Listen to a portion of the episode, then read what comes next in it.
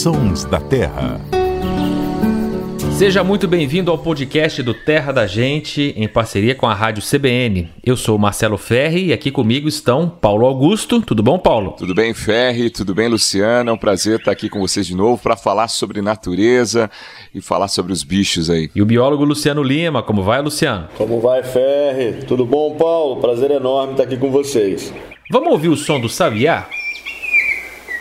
Percebeu alguma diferença?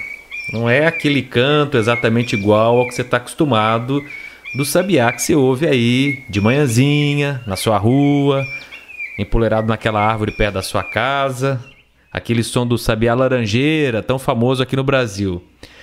Pois esse bicho que nós ouvimos aí é também um sabiá, mas é um sabiá diferente. E ele também tem um outro canto, vamos ouvir. E você já dá uma dica de qual família pertence esse tal de sabiá, que é o sabiá sica. Se você for lá agora no nosso Instagram, vai ver que o sabiá sica não tem nada a ver com o sabiá laranjeira, visualmente. Na verdade, ele é um papagaio. É um papagaio que canta igual sabiá. É um bicho da Mata Atlântica verde, os machos têm um ventre azul, assim, é muito bonito e ameaçado. Mas, Luciano, o sabiá sica tem habilidades vocais é, muito importantes, né? Exatamente, Fer, igual vocês ouviram aí, o canto é um canto bem curioso para um psitacídeo, né? Que é essa família de qual fazem parte papagaios, periquitos, araras e por aí vai. E o sabiacica tem esse canto mais estruturado, não é só aquele gralhar, né, dos psitacídeos, aquele crau crau, é um negócio mais assobiado. É, e por conta disso também, infelizmente, é uma ave visada pelo tráfico de animais silvestres. E nesse caso aí é um problema muito grande porque ele é naturalmente já uma espécie rara na natureza. Depende aí de áreas de florestas super bem preservadas e por conta do canto bem curioso e da aparência também bem bonita, igual você falou, os machos têm esse essa mancha azul arroxeada no ventre é, é uma das poucas espécies de psitacídeos, aí não são muitos os psitacídeos que têm dimorfismo sexual, que macho e fêmea variam. O sabiacica macho e fêmea variam. É, mas ele é dependente super de, de, áreas de floresta bem preservadas. Então, essa raridade natural dele, a exigência de hábitat somada com essa questão do tráfico de animais silvestres, acaba fazendo com que ele seja considerado uma espécie ameaçada de extinção. Ô Paulo, você sabe me dizer como é que ele aprende a cantar igual o Sabiá, não? É, eu ia dizer isso, né? Falar até papagaio fala, né? É um ditado popular aí que mostra todo o potencial dessa ave, né? Há indícios, né, de que esse aprendizado começa desde filhote, né? Os filhotes acabam ouvindo os sabiás cantando na área e alguns ornitólogos também, eu já ouvi isso, que interpretam essa característica como um complemento da camuflagem, uma defesa, né? Seria isso, Luciano? De fato, lembra muito o sabiá, a ponto das pessoas terem feito essas associações. Inclusive, ele aprende meio que cantando com os sabiás. Mas o fato é que eu acredito que esse bicho seja mesmo. tem essa vocalização bem diferente por ser uma espécie de psitacídeo bem diferente. Inclusive, é bem interessante a gente falar isso. Ele é uma espécie, não apenas ele é uma espécie exclusiva da Mata Atlântica, ou seja, ele não apenas é uma espécie endêmica da Mata Atlântica, mas o sabiacica também é um gênero exclusivo da Mata Atlântica, o que mostra que ele tem aí bem poucos parentes vivos diretamente próximos atualmente. Ele é a única espécie do gênero Triclária é, Tricária malactacea, o nome da espécie, e ele só vive na Mata Atlântica, então ele é um gênero exclusivo da Mata Atlântica, o que mostra que ele tem uma história evolutiva bem antiga. É de fato um, um psitacídeo bem esquisitão aí. Então eu acredito que talvez o repertório vocal dele seja um pouco diferente mesmo. É um bicho super, super lindo, super curioso também. A gente tem falado bastante aqui nos Sons da Terra de Aves Curiosas.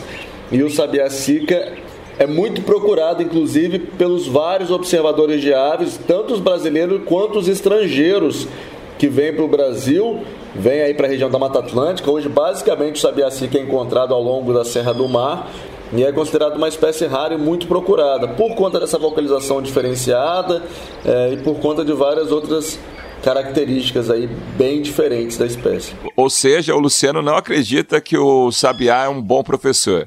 Eu acho que não, eu acho que é, é, faz parte do repertório vocal dele mesmo. Eu acho que ele não, não aprende isso com, com o Sabiá. Embora, apesar do nome aí Sabiá Sica, mas eu acho que é uma, uma associação desde os indígenas aí já com a, com a semelhança aí do canto desse psitacídeo com outras espécies. A prova de que essa associação indígena existe é porque o nome Sabiá Sica vem do tupi, é, mãe do Sabiá, né? O Sica no tupi significa mãe. Então, assim, como se fosse um parente, sei lá, do, do sabiá. E eu estou olhando o mapa de ocorrência dessa espécie aqui. É, é, ela ocorre numa faixa bem costeira, né? Um pouquinho ali no interior do Rio Grande do Sul, depois vem para a costa e vai subindo a costa brasileira até ali o, o sul do Espírito Santo, bem é, na costa mesmo do, do Brasil, Mata Atlântica mesmo. Tem alguma chance da gente encontrar esse sabiá-sica por aí, Luciano? Se eu quiser é, conhecer essa espécie tão interessante, tu tem que ir para onde? Então, Fé, igual eu falei, exatamente o que você falou, hoje os registros estão concentrados principalmente é, na região da Serra do Mar, embora também historicamente a espécie ocorresse ali na Mata Atlântica do Paraguai e Argentina, na região de Missiones ali. Mas hoje, é, é, lugares bons para ver essa, essa espécie são áreas de Mata Atlântica bem preservada na Serra do Mar. Então, lugares onde os observadores costumam ir para observar é a região ali do Legado das Águas em São Paulo, é, no Rio Grande do Sul, também nas áreas de Mata Atlântica mais preservadas ali da, da, da região do Rio Grande do Sul. É, também tem essa espécie ainda. Na região de Paraty, ali no Rio de Janeiro, a gente encontra, mas não é um bicho frequente, não, viu? É muito difícil você ter um lugar que você fala, ah, vai lá que é garantido você ver o sabiá-sica. Não é muito assim, não. Geralmente o pessoal fica atento aí a, a árvores, frutos que eles estejam se alimentando num determinado momento é, para conseguir observar a espécie. Tanto que se você for, for atrás da, da espécie lá no Iquiaves, por exemplo, que tem aí milhões e milhões de registros de observadores de aves, o, o Sabiá Seca ele tem sim muitas fotos ao longo dessas áreas de distribuição que você falou aí, mas não chega a mil fotos. Então, pensando em quantidade de observador de aves que tem no Brasil, é, milhões de fotos do Equiaves, o Sabiá Seca está representado aí por menos de mil imagens na natureza. É uma, uma raridade, uma especialidade da Mata Atlântica. E uma sorte, deve ser muito emocionante ver esse animal na natureza. Então a partir de hoje fique atento. Se você ouvir esse som aí, ó, talvez não seja um sabiá, pode ser um papagaio. Bem raro, inclusive. Luciano Lima, Paulo Augusto, obrigado mais uma vez e até a próxima. Valeu, Ferri, muito obrigado pelo convite, Luciano. Até a próxima. Valeu, pessoal, um abraço e até a próxima.